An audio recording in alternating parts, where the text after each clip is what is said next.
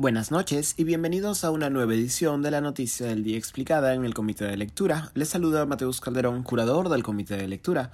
Al menos 20 mineros heridos, cuatro de ellos en estado de gravedad, dejó un nuevo atentado contra el campamento minero de Calpa Renace en medio de un conflicto minero que ya dejó al menos 14 muertos a inicios de mes. Como reportamos hace unas semanas, el conflicto minero que se desarrolla en la zona de Atico, Carabelí, departamento de Arequipa, ha recrudecido en los últimos meses por los constantes choques entre bandos de mineros artesanales informales.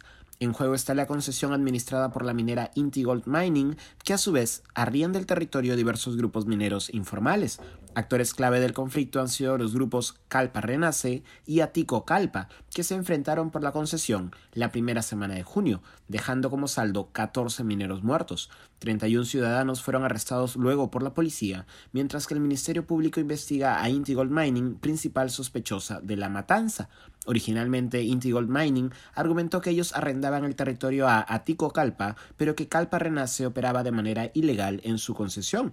Para Intigold Mining, la organización criminal era la de Calpa Renace. La hipótesis de la Fiscalía, no obstante, es radicalmente diferente, pues para el Ministerio Público sería Intigold Mining la organización criminal. Según las diligencias de la Fiscalía, Intigold Mining contrató sicarios para que lideraran un proceso de desalojo y asesinato con sueldos de hasta cuatro mil soles por persona, encubiertos como personal de seguridad. Al menos un sicario sostenía un contrato laboral con la empresa y habría organizado la matanza a pedido de la gerenta de la empresa, Rosana Calmet Guasotti, de Camarero. La violencia armada en la zona de Carabelí entre los bandos de mineros, no obstante, parece estar lejos de terminar.